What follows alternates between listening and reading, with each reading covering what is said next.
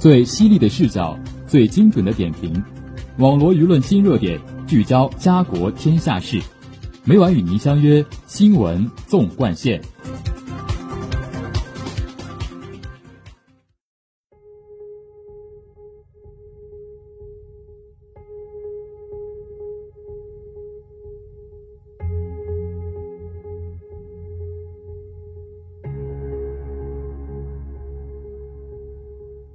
新闻每天发生，视角各有不同。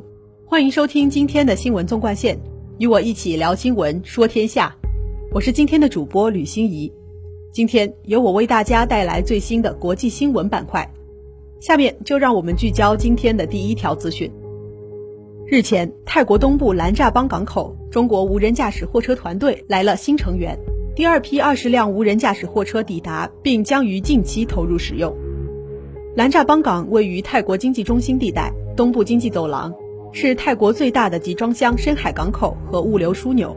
在繁忙的地号码头，无人驾驶货车和人工驾驶货车穿梭往来，搭载着来自世界各地的集装箱驶往目的地。无人驾驶货车采用乐高式模块化车头，取代了传统的驾驶室，简洁的车身拖挂着集装箱驶向目的地。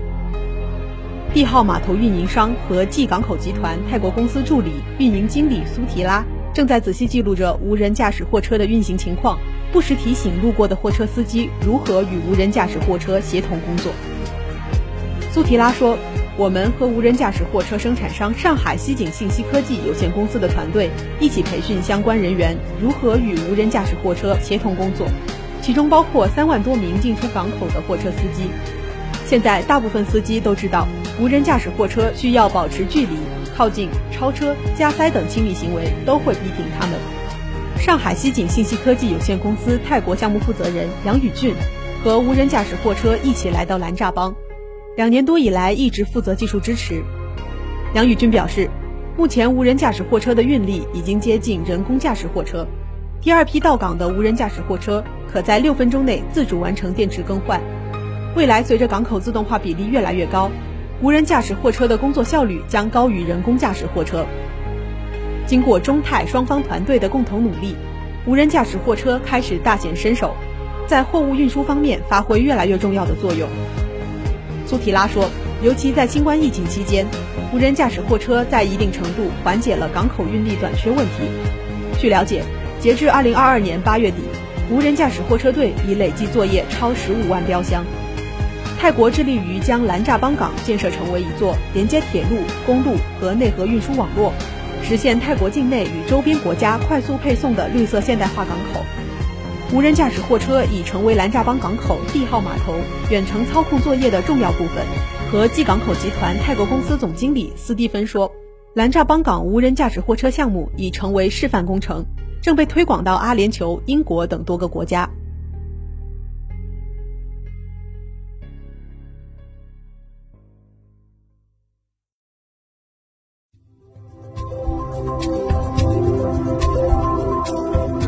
您现在收听的是《新闻纵贯线》。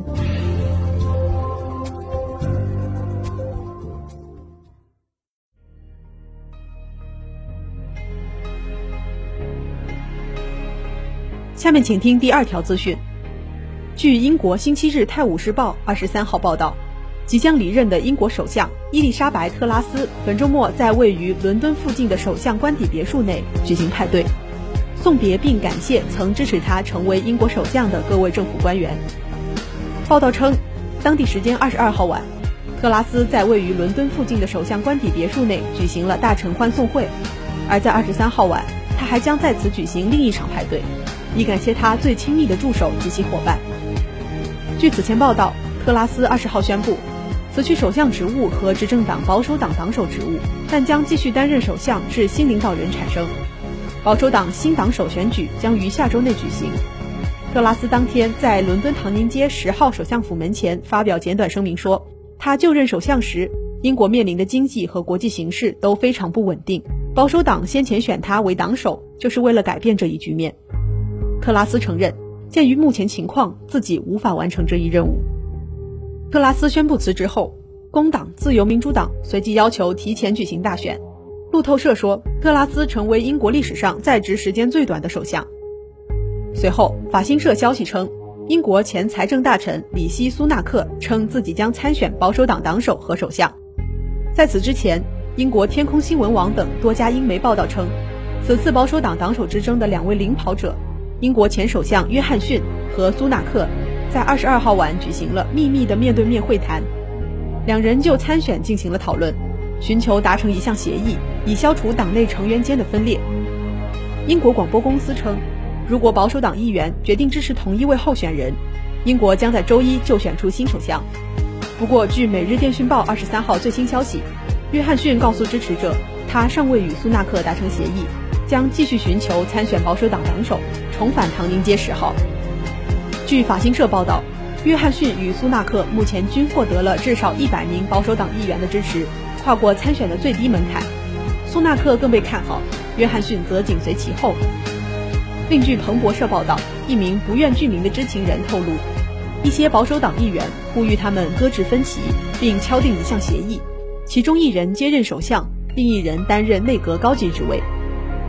与此同时，法新社称，在分裂的保守党内部日益激烈的争吵中，曾出任英国国防大臣的佩尼·莫当特坚称。他是能够让保守党团结起来的人。莫当特是在特拉斯宣布辞职后第一位正式宣布参选的保守党议员。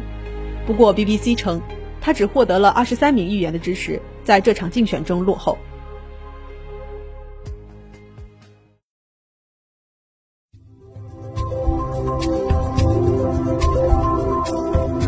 您现在收听的是《新闻纵贯线》。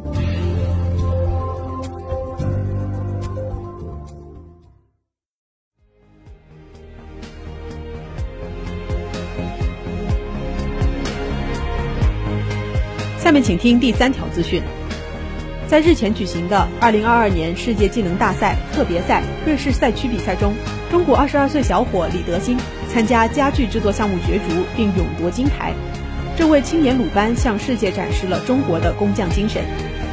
据介绍，这是中国代表团在本届世界技能大赛特别赛上取得的首枚金牌，也是中国自参加世界技能大赛以来在家具制作项目上夺得的首枚金牌。李德兴赛后在接受新华社记者专访时表示：“好的比赛成绩是经过长时间科学系统训练之后取得的。”他的指导专家刘晓红则表示：“科学的训练方法成就了李德兴的金牌。他的作品之所以好，关键在多项技能方面技艺高超，在严苛的比赛评选中脱颖而出。”此次家具制作比赛要求所有十八名选手各自制作一张同一样式的立式柜，主要模块包括柜体。腿架、门板、抽屉、贴皮等，选手们还需要对作品进行打磨、修整、五金安装等操作。在比赛项目约一百四十个评分点的综合评选中，李德兴的作品以其超高的精准度而体现出来的精美，最终获得冠军。回顾比赛过程，刘晓红用“绝非易事”四字来形容。他说：“这次特别赛的尺寸公差要在正负零点五毫米之内。”这意味着柜子的多个零部件之间组装后的累积公差都不能超过正负零点五毫米。比如四条腿，其中一条腿的尺寸公差超过零点五毫米，裁判就给零分。世界技能大赛被誉为世界技能奥林匹克，其竞技水平代表了当今企业技能发展的世界先进水平。李德兴表示，自己参加世界技能大赛可以向各国优秀选手学习。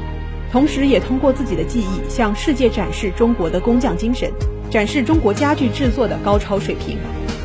他说：“中国独特的木工文化在灿若星河的世界文化里显得特别耀眼，是一颗光芒万丈的明星。我们以比赛为契机，不仅要向世人展示中国技能，更要向世人宣传中国传统木作文化的精神。这是一种工匠精神，鲁班精神。”他表示。